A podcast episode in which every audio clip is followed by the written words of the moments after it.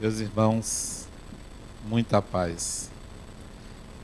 Um dia de novembro, há 16 anos atrás, um dia de domingo, eu estava em minha casa quando recebi um telefonema, um número que eu não conhecia, uma pessoa dizendo-se empregada doméstica, me pedindo para ir à casa de meu médico, que ele estava com uma arma para ou se matar, ou matar a mulher, ou a ambos. E que a mulher dele, que eu não conhecia, pediu que ela me ligasse, que eu fosse lá para resolver a situação.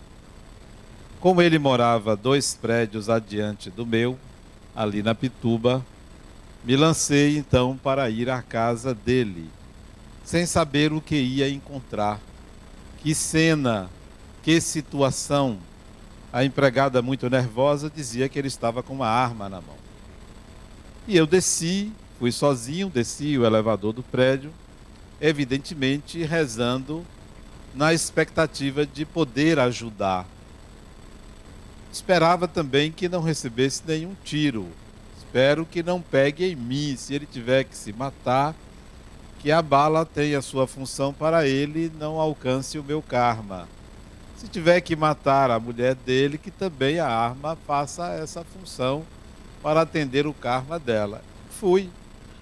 Andei tranquilamente, identifiquei-me na portaria e subi para, se eu não me engano, o quarto andar de um prédio ali na Pituba.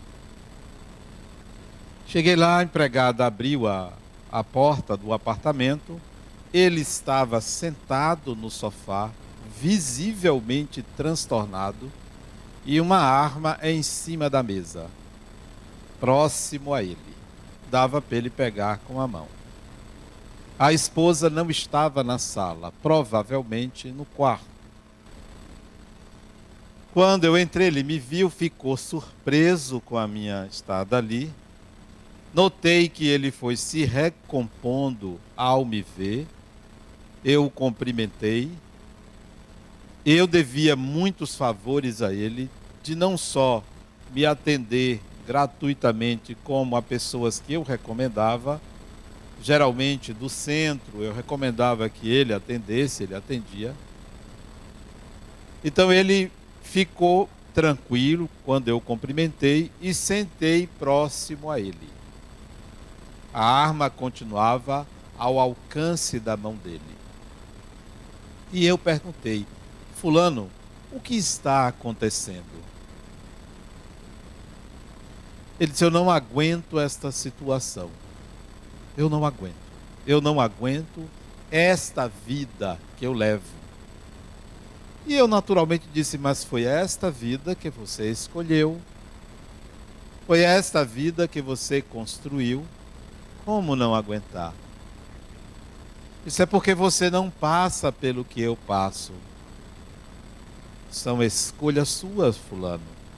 Mas não se esqueça de uma coisa: você não veio para esta encarnação para matar pessoas, você veio para curar pessoas. Portanto, dei-me sua arma. Ele olhou para mim com os olhos fixos e as lágrimas começaram a descer no rosto dele. E ele abaixar a cabeça, pegou a arma dele, não pelo punho, pelo cano, e me entregou. Fiquei ali conversando com ele mais ou menos por uns 40 minutos. Tudo estava acontecendo porque ele queria se separar dela. Ele já tinha outra família, ela sabia disso, que ele tinha outra família. Ele queria se separar dela. Ela ameaçava se matar e ele não tinha estrutura para resolver essa situação e disse: Bom, agora eu vou resolver. Ou eu me mato, ou eu mato você.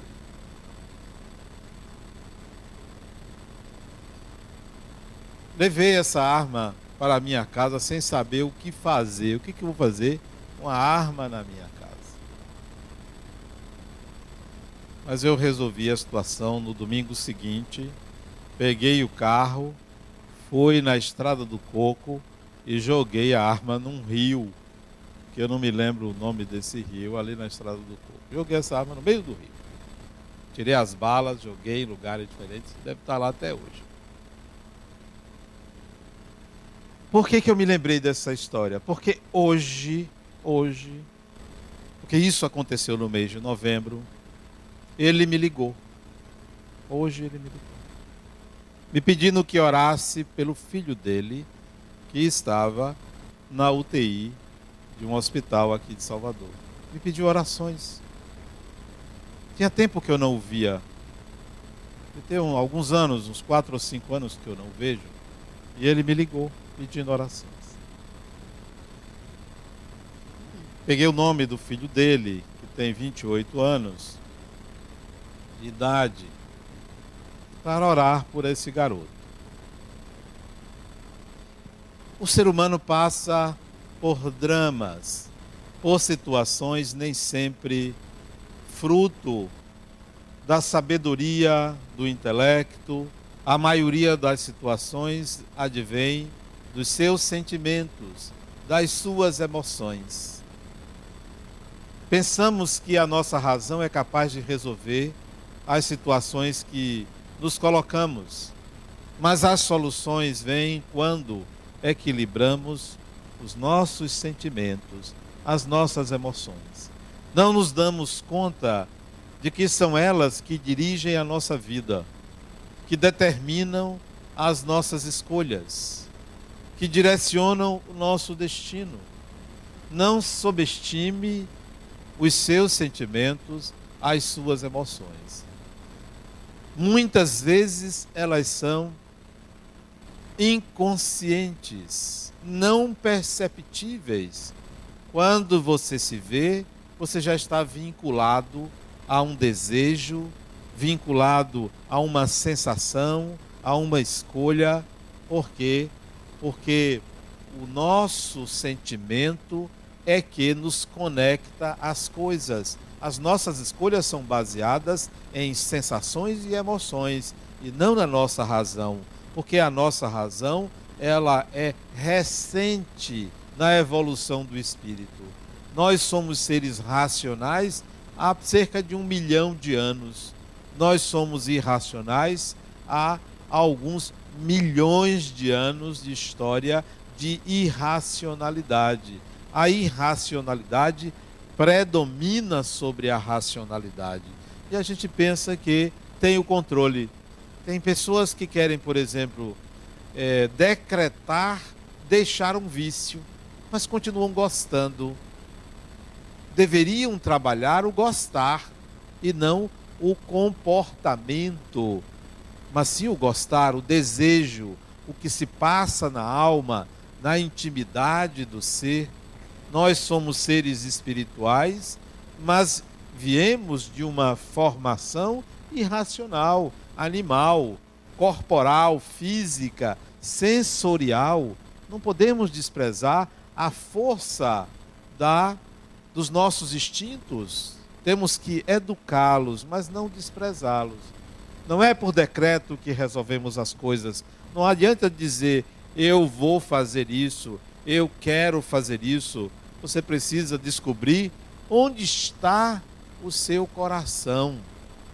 Aí é que estará o seu tesouro, como dizia Saint-Exupéry. Onde estiver o seu coração, estará seu tesouro. Isto é, é você é movido por ele.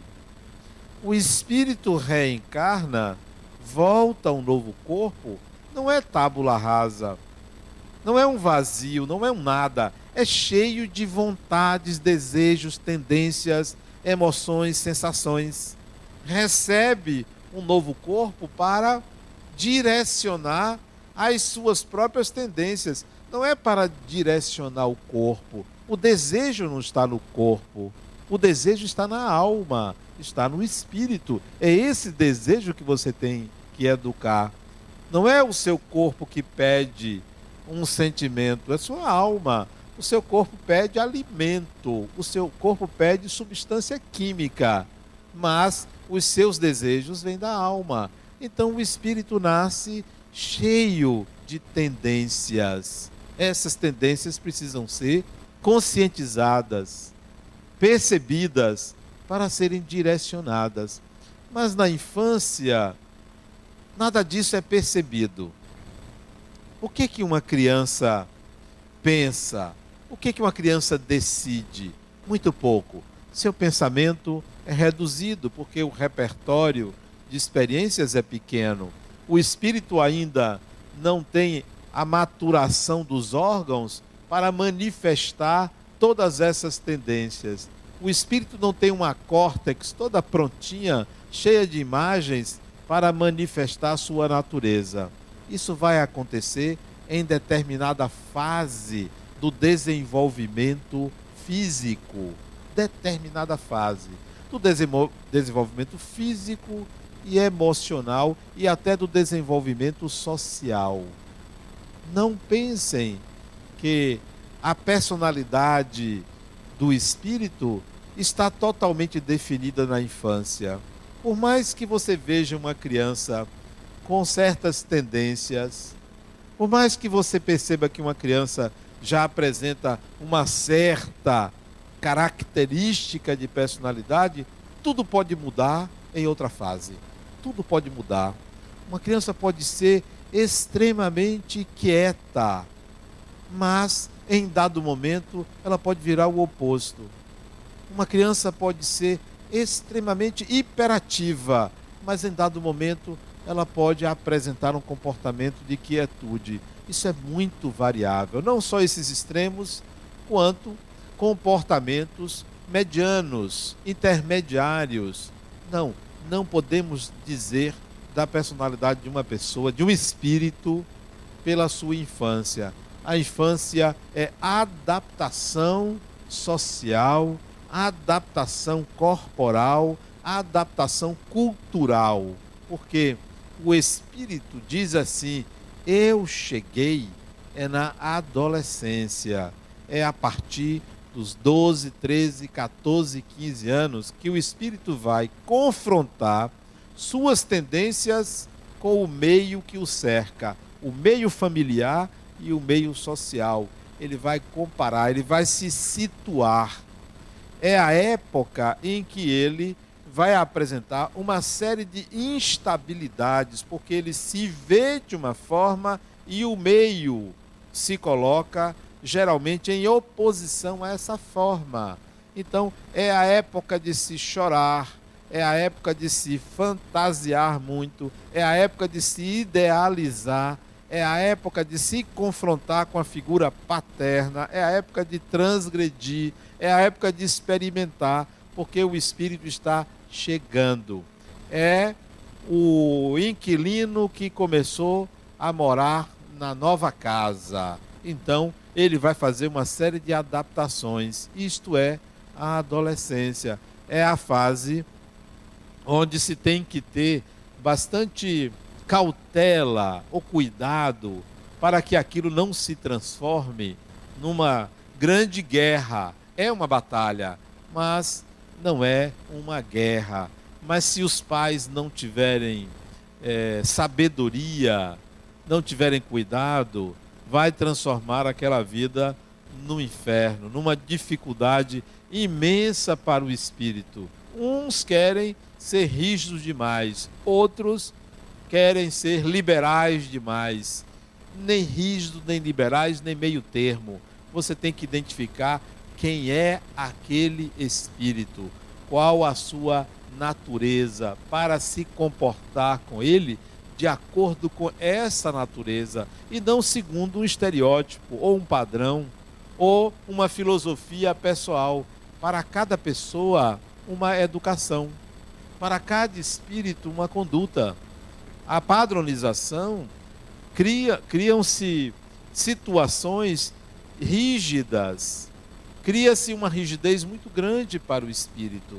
Nós não sabemos então lidar, criamos um estereótipo de comportamento ou ideal de pessoa para aquele indivíduo, quando não pode ser assim, não deve ser assim, porque o Espírito está chegando. É bom observar, é bom ter uma ideia dessa natureza e conduzir essa natureza para a educação dos próprios instintos, dos seus sentimentos, das suas emoções. Passa a adolescência, que geralmente deixa marcas. Muitos dos nossos problemas vêm de complexos psicológicos adquiridos na adolescência. Muitos dos das dificuldades que enfrentamos em lidar com certas pessoas vêm das fantasias e medos e anseios gerados no período adolescencial. Não saímos dessa fase sem arranhões. Saímos meio que arranhados, com certos medos e com dificuldades de enfrentar certas situações.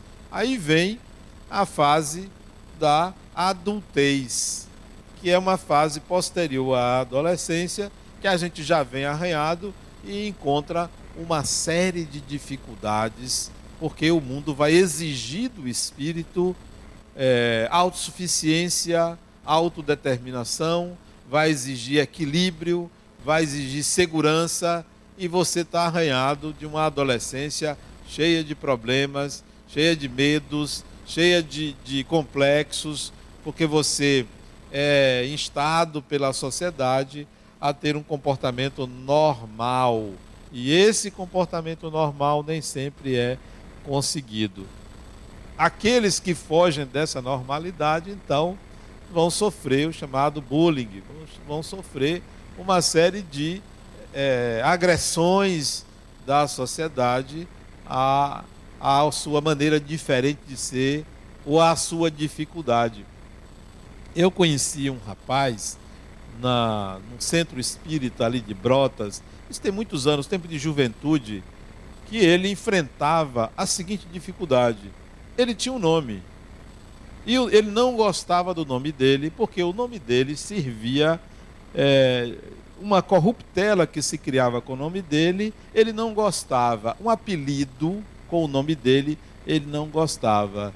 E aí ele passou a adolescência sofrendo com o nome dele. O nome dele era um nome comum. Digamos que o nome dele fosse Antônio ou Pedro. Digamos que fosse Pedro e chamava ele de Pedra. Não é isso, mas como exemplo, uma coisa simples. Mas ele achava que o problema estava no nome dele, ele queria mudar o nome dele. E ele tinha essa dificuldade, depois da adolescência, de aceitar o nome dele só porque ele não aceitava o apelido. E era um nome comum, não era nada de estranho, porque tem cada nome estranho. Você não vê nomes assim simples como Adenauer. A maioria tem nomes assim estranhos, né? Você não vê um nome simples como o meu. Então o nome dele era simples, mas tinha um apelidozinho que ele não gostava. Resultado, ele cresceu detestando o nome e queria mudar de nome. E na, isso tem muitos anos naquela época, não se podia mudar de nome, era um processo é, jurídico muito complicado e ele era infeliz com o nome dele. Ele não falava o nome dele, ele falava um sobrenome e a si mesmo ele vivia com aquele complexo. Então, a vida adulta sofre muito com os complexos gerados na adolescência, geralmente com o corpo. Por que com o corpo? Porque o espírito, ele vai entrar num novo corpo. Não era esse. Essa não é a imagem que você tinha de você. Sempre você vai achar um defeito, principalmente na adolescência, que você começa a confrontar. Espera aí, eu não era assim, ou eu não quero ser assim, eu gostaria de ser melhor, tirar um pedaço aqui, botar um pedaço ali. Todo mundo queria, quer, queria consertar o corpo, principalmente na adolescência, porque não era seu, o seu era outro. Você está entrando num novo corpo, é uma nova família, é diferente. E às vezes o corpo é um pouquinho pior do anterior, principalmente se você pega pais feios ou com certas características que não são as características da cultura anterior. Imagine se você reencarnou várias vezes no Japão, sempre de olho puxado, reencarna no Nordeste, cada é, olho assim, bem arredondado. Você diz, isso não é meu. Eu tenho que enfrentar esse negócio feio e vice-versa. Essas características de uma cultura para outra provocam uma reação. Mas às vezes, dentro da mesma cultura, o espírito vem com certas características do seu perispírito, quando ele reencarna, ele altera os cromossomos do novo corpo e aí apresenta características que diferem de seus pais. Para pior. Para pior. Não puxou nem a banda do pai, nem a banda da mãe, nem avô, nem avó, nem a ninguém. Por que, que eu tenho esse joanete? Se minha mãe não tinha, meu pai. Homem tem joanete? Tem também, né? Geralmente é mulher, né? Eu nem sei, homem e mulher. Nem minha mãe, nem meu pai, nem avô, nem avó. Por que, que eu tenho? Você deve ter chutado alguém no passado para ter essa diferença. Por que, que eu tenho culote? Se ninguém na família tem. Então, essas características são colocadas pelo Espírito no novo corpo. E aí ele diz: Poxa, mas não era para eu ter isso, eu não aceito isso gera o complexo. Por que, que eu sou gordinha na infância ou na adolescência, se meus pais não são? Por que essa característica? O Espírito trouxe isso das encarnações anteriores e não aceita isso no novo corpo. Gera complexo. Então, a fase seguinte, que é a fase da adultez, se o espírito não resolver os seus complexos da adolescência, vai marchar com eles até a velhice, sendo infeliz. Às vezes é melhor voltar lá atrás, dar uma olhada para resolver isso que ficou lá. Você pensa que resolveu, você pensa que está tudo resolvido, mas não é assim. Voltando ao meu amigo médico, hoje, esse filho dele nasceu com uma síndrome.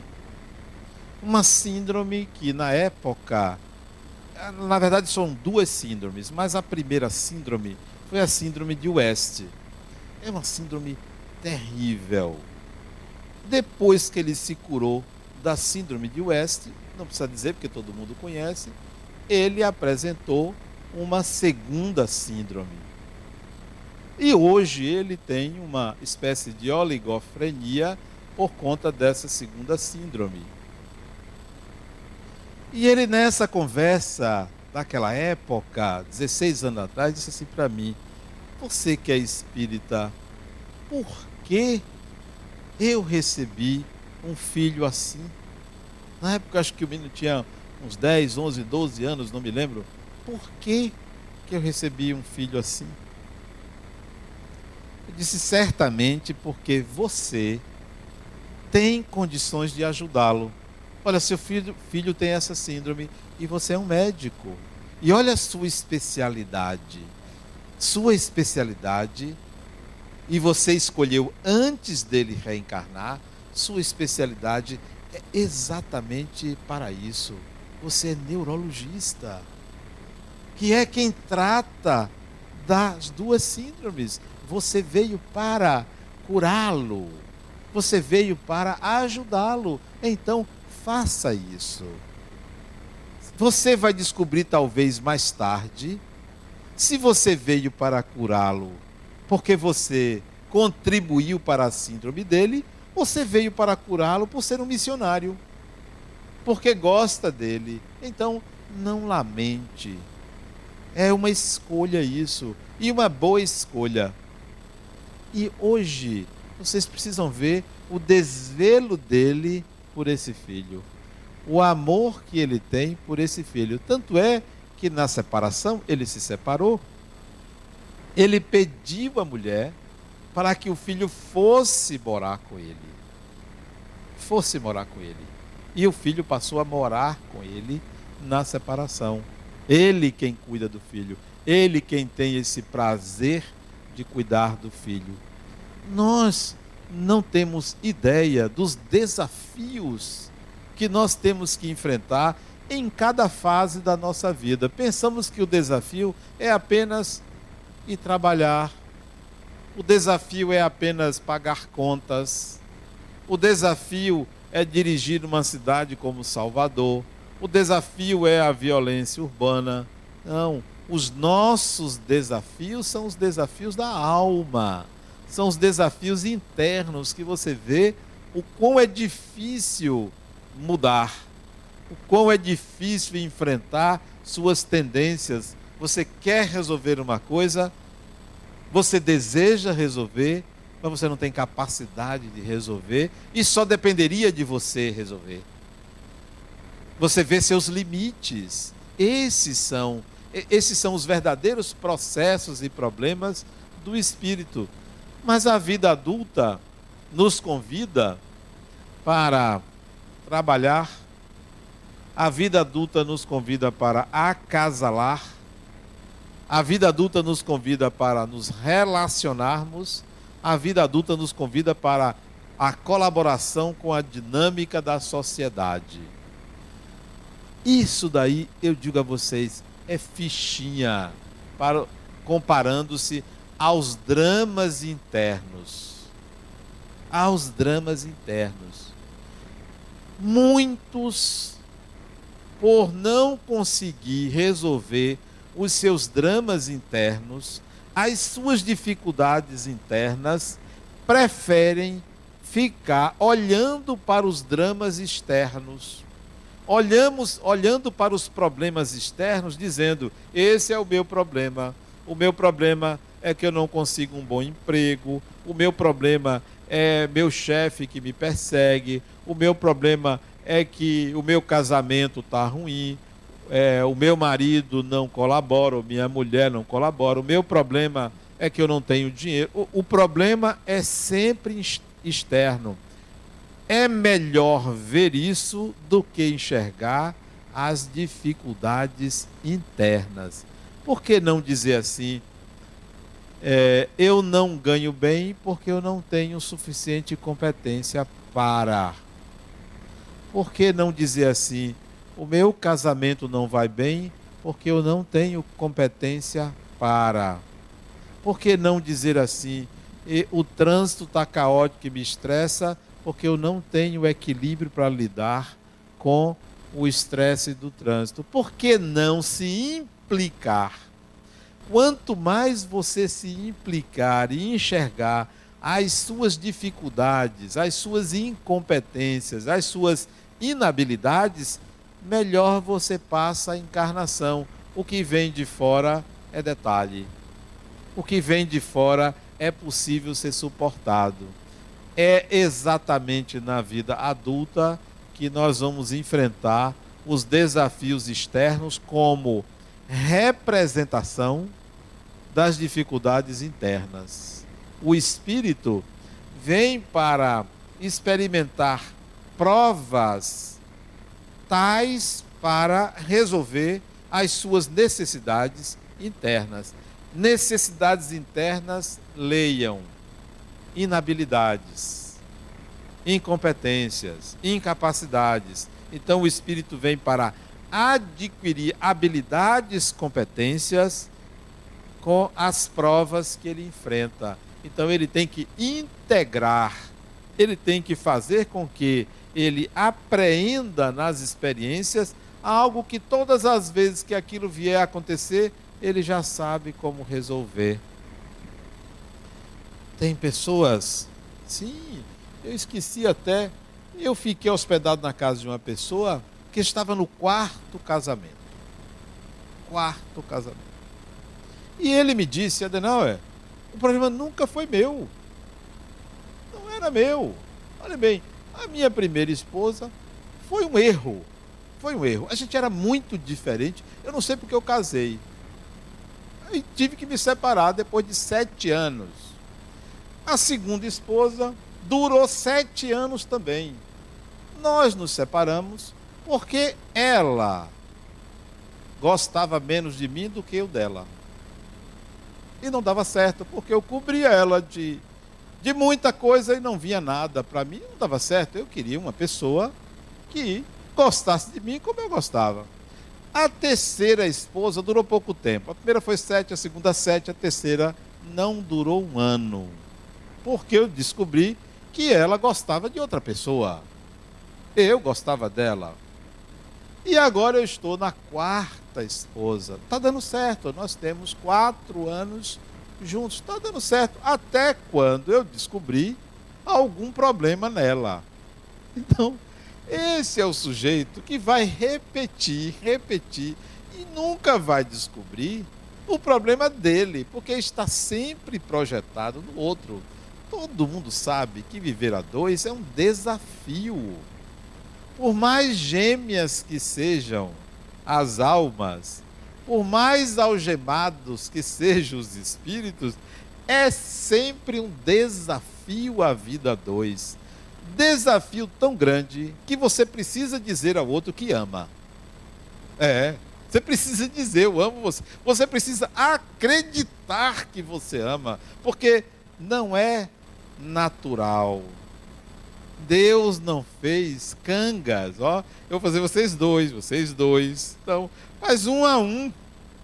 Aí você lida com aquela pessoa, é um desafio, é sempre um desafio. Agora imagine, você reencarna. Reencarna, se apaixona por uma pessoa que se apaixona por você, ok. Tem todo aquele ritual de acasalamento, de promessas, etc, etc. Aquele negócio bonito, maravilhoso, tá. E vivem 20 anos, 30 anos, 40, 50, 60 anos, desencarnam velhinhos. Desencarnam. Era um amor danado, né? Ela então, cheia de filhos, que coisa bonita, que família bonita. Aí desencarna os dois. Um, primeiro vai ele, porque geralmente nós homens vamos na frente. Por que, que o homem vai na frente? Mais evoluído, ele vai para preparar o caminho, né? A explicação é essa. Isso a gente aprende, né? Vai primeiro. E também por ser cavalheiro. Olha, eu vou, minha filha, eu vou na frente. Não se preocupe, fica aí. Desencarna os dois. Olha a confusão. Desencarnavam casados, era até que a morte separe. Aí se encontram no mundo espiritual. Se encontram, oh, você aqui é, a vida continua, tal. Aí renova os votos de amor. Sim, porque no mundo espiritual se namora. Se namora, se reencontra, é uma confusão só. Aí ele reencarna na frente.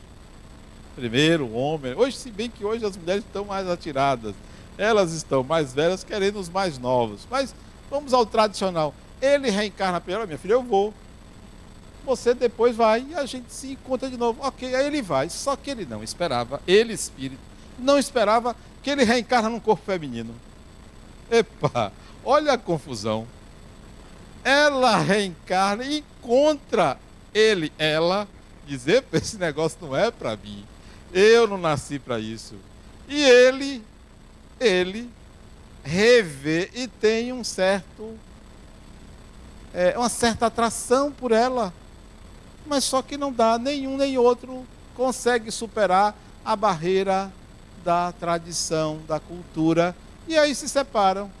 Ela, que não é boba, arranja um, ela, que era ele, também arranja um e pronto, cada um vai para o seu lado. A vida dois será sempre um desafio, será sempre uma experiência de aprendizado e não algo para sempre. Ó, sempre seremos assim. Se numa você nasce homem, na outra nascer mulher, eu inverto também. Quem disse que é assim? Não é assim. A vida a dois é uma experiência ao espírito, é um desafio, é uma oportunidade de crescimento para ambos. Se você ama uma pessoa, diga que ama, mas só que esse amor, na próxima encarnação, pode ser para outra pessoa, para outra pessoa, para outra pessoa, pode ser para a mesma pessoa, mas um dia cansa. Já pensou?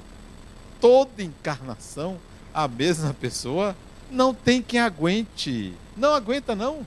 De novo você, fulano. Vamos dar um tempo, uma trégua, reencarne lá no Japão, deixa eu aqui. Eu quero viver outras experiências, eu quero conhecer outras pessoas. Então, aquela utopia do casal, né? Unidos para sempre, né? Que vai, volta, vai, volta, que nada, vai e volta várias vezes e outras experiências. Isso para a gente entender que o desafio é interno não é externo. Viver com outra pessoa, o desafio não é a outra pessoa. O desafio é aquela pessoa dentro da gente. Portanto, o desafio será sempre de você com você. É dentro de você. É como você lida com aquela pessoa, com aquela realidade. Você vai encontrar na encarnação pessoas que você tem como inimigo tem como inimigo. Pessoas até que lhe prejudicaram. Mas pode ter certeza, essa pessoa ou essas pessoas representam algo dentro de você não conciliado. Quem tem inimigos fora é porque tem inimigos dentro. É porque não é capaz de se reconciliar consigo mesmo. Mora dentro de mim uma pessoa, um personagem especial, mora dentro de mim. Eu descobri ele alguns anos atrás. Sutil, porém capaz de manipular, de determinar as minhas escolhas. No começo, eu lutava um pouco contra ele. Achava que ele queria me dominar, queria determinar minha vida, mas sempre eu notava que ele conseguia certas vitórias, mas eu me opunha a ele. Isto era a adolescência. Mas esse personagem se mostrou flexível, amoroso, cuidadoso comigo, e aos poucos eu fui aceitando ele dentro de mim. De tal maneira que hoje ele determina, é ele que existe, é ele o personagem principal e euzinho, euzinho que achava que era o bambambam, bam, bam, dei lugar ao verdadeiro dono do corpo, que é o espírito. Nós temos que abrigar esse personagem especial. Se você se concilia com ele, não tem contentor, não tem inimigo, não tem ninguém que possa quebrar essa unidade. Se alguém quebra essa unidade, você está dando ao outro o poder sobre você. Quem tem inimigos cede poder ao outro. Não se reconciliou com o personagem principal que habita, que domina o corpo, que é o espírito. Está ali sempre em litígio. A fase adulta passa, hoje ela demora, nós vivemos a fase adulta pelo menos uns 50 anos de fase adulta, 50 a 60 anos de fase adulta, para depois dessa fase adulta vir a, o idoso, que antigamente era 60 anos, a lei fala em 60 anos, a lei também fala em 65 anos, mas nós vemos que as pessoas ficam idosas já com 90 anos. 90 anos. Mas essa adultez aí tem várias etapas. Tem uma etapa da adultez que é fantástica, que a gente deveria dar atenção, que se chama meia-idade. É a idade do declínio da vitalidade. É quando a curva se inverte. Eu era o meu corpo porque ele era muito saudável. Agora eu procuro a saúde do corpo querendo recuperar, não mais é possível. É nesse momento que você tenta recuperar a saúde do corpo, você tem que fazer o melhor possível, mas você tem que buscar a saúde do espírito. Você tem que buscar o equilíbrio. Dói a mim ver pessoas que chegam a certa idade, querem ficar ricas, Chega uma certa idade, isso que eu digo certa idade, depois lá dos 60 anos, querem ficar ricas, querem montar um negócio. Passaram a vida toda trabalhando para os outros. Querem montar um negócio, vai dar errado, né? Claro, não tem experiência. Me dói ver pessoas a partir de uma certa idade. Eu quero uma outra pessoa para me fazer feliz. Não encontraram a felicidade dentro de si. Tem que buscar alguém para fazer feliz. Ora, você quer alguém? Queira alguém para ser companheiro ou companheira. Não para lhe fazer feliz, porque não é uma pessoa que vai lhe fazer feliz. Queira um companheiro ou uma companheira. Ó, vamos caminhar juntos aí. Vamos viver juntos, mas não é você que vai me fazer feliz. Se a partir de certa idade você ainda quer que alguém lhe faça feliz, meus pêsames, meus pêsames, porque não é uma pessoa que vai lhe fazer feliz. É esse personagem principal que habita dentro de você. Dê a ele a oportunidade de se manifestar. Quem é ele? É você, espírito. Dê a ele. Diga, é você que vai mandar agora. Mas não é o espírito sectário, fundamentalista, catequizador. Não, não é este. Quando eu digo espírito, não é o religioso, não é o fundamentalista, não é o moralista, não. É o espírito que se reconhece imortal, que se reconhece dono de si mesmo, proprietário do seu destino, que entende suas limitações, sabe até onde deve ir, sabe o que deve ser feito consigo mesmo. É esse espírito, não é aquele que quer se salvar, aquele que quer um lugar ao sol, ao sol não, um lugar depois da morte para se sentir bem tranquilo. Quantos têm medo do umbral? Da mesma forma que tinham medo do inferno. Ora, tem inferno que às vezes é bom, se está no frio, quentinho é melhor. Não é? Tem inferno que às vezes é bom. A questão não é essa escolha entre o bem e o mal. A escolha não deve ser nem entre o bem e o mal, nem entre o certo e o errado. A escolha deve ser eu preciso crescer, eu preciso me desenvolver, eu preciso aprender, eu preciso ser responsável pelas minhas escolhas. Eu preciso ser maduro para assumir quem eu sou. E a gente não quer isso, quer mágica, quer mágica, quer soluções mágicas, quer ir ao centro espírita e quer que um espírito apare... apareça não, porque tem até medo de aparecer. Quer que ele faça lá, mas não apareça.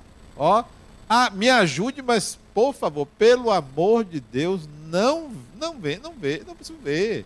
Como é que eu quero ver você? Fique aí onde você está, mas faça. Me cure, resolva, magicamente. Não. O processo de solução ou de ajuda espiritual é sutil. Os bons espíritos não vão fazer por você, os bons espíritos vão inspirar você a você fazer. Então, queira você fazer, queira você sair da depressão, queira você lidar com a doença, queira você lidar com seus conflitos, queira você aprender para que você não precise de novo ter que passar pela mesma experiência para aprender, sempre tendo que repetir. A encarnação é, é um período que o espírito lida com a vida como ela é do ponto de vista material. E é imprescindível que ele viva a vida material. É imprescindível que ele viva a sua espiritualidade na vida material. Então, dentro da adultez, tem uma fase chamada meia-idade, que é a idade em que a curva da vitalidade do corpo vai dirigir-se para baixo. Você vem numa ascensão, o melhor de você fisicamente, disposto, disponível, capaz, apto, o corpo em cima, daqui a pouco começa a descer. Começa a se cansar, começa a não enxergar direito, a precisar de algo porque os olhos estão desencarnando. Você vai perdendo certas garantias físicas. É hora de você olhar para a alma é hora de você olhar para o Espírito e dizer: olha, eu tenho que me acostumar, eu tenho que entender que o corpo se depaupera, que o corpo se modifica, que o corpo se transforma, que eu não sou o meu corpo, eu uso esse corpo, eu sou um hóspede. Eu sou um hóspede, eu tenho que cuidar dele, mas eu não sou ele.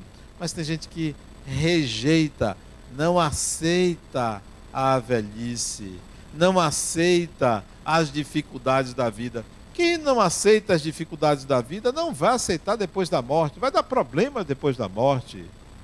Pessoas que fogem da vida, desencarnou, vai fugir das, da realidade espiritual.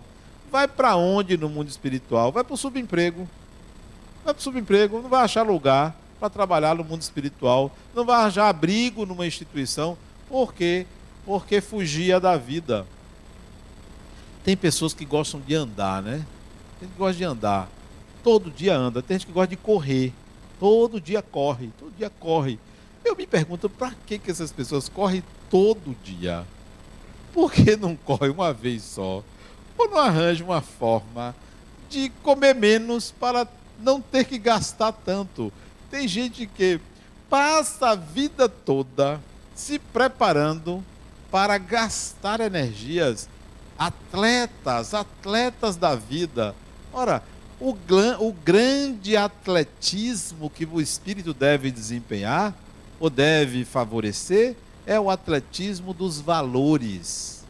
Em vez de você ir atrás de maratona de 42, 41 mil quilômetros, sei lá quantos são, faça uma maratona da humildade.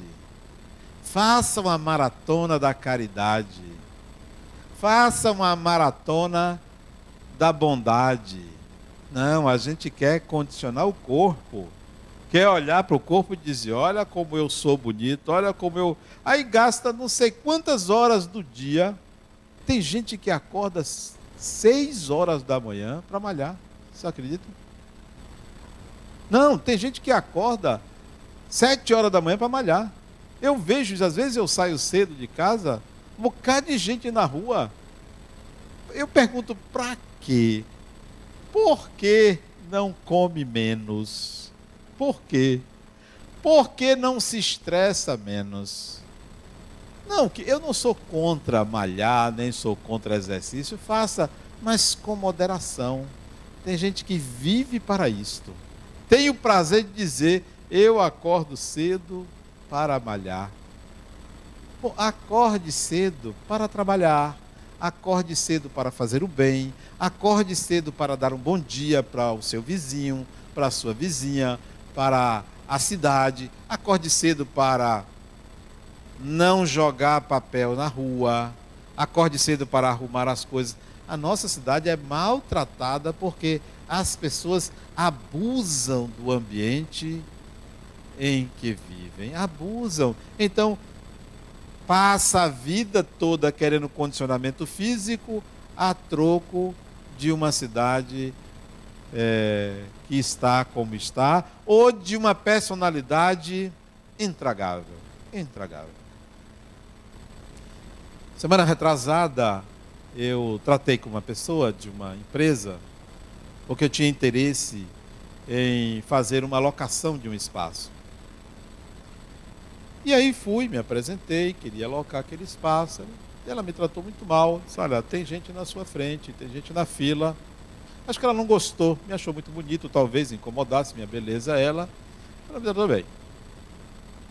Aí eu resolvi, porque ela era recepcionista, não me tratou bem, eu acho que ela estava com um dia ruim.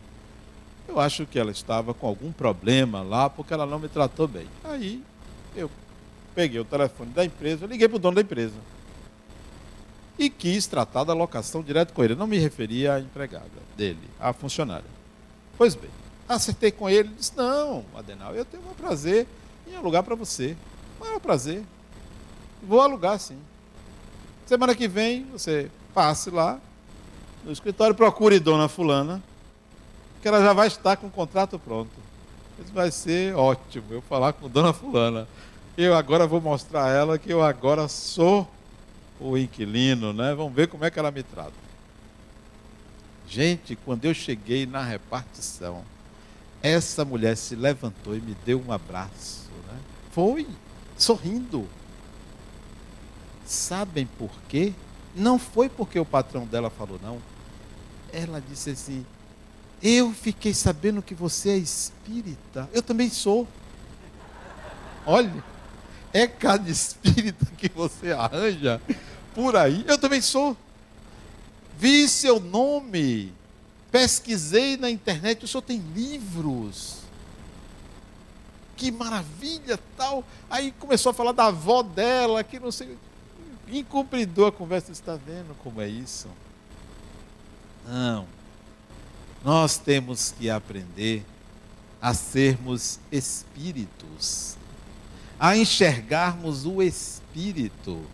Não, nós enxergamos o corpo, as aparências. Se tratássemos as pessoas como espíritos, nós seríamos muito melhores recebidos. Nós destilaríamos perfumes, nós exalaríamos luz para inverter as coisas. Não, a gente vai jogar para o outro pior de nós, desconfiado. Vocês que já são espíritas, espíritas, ou pelo menos simpatizam com o espiritismo, não se contentem apenas com o título, o rótulo de serem espíritas. Busquem a consciência de que são espíritos imortais. Muita paz.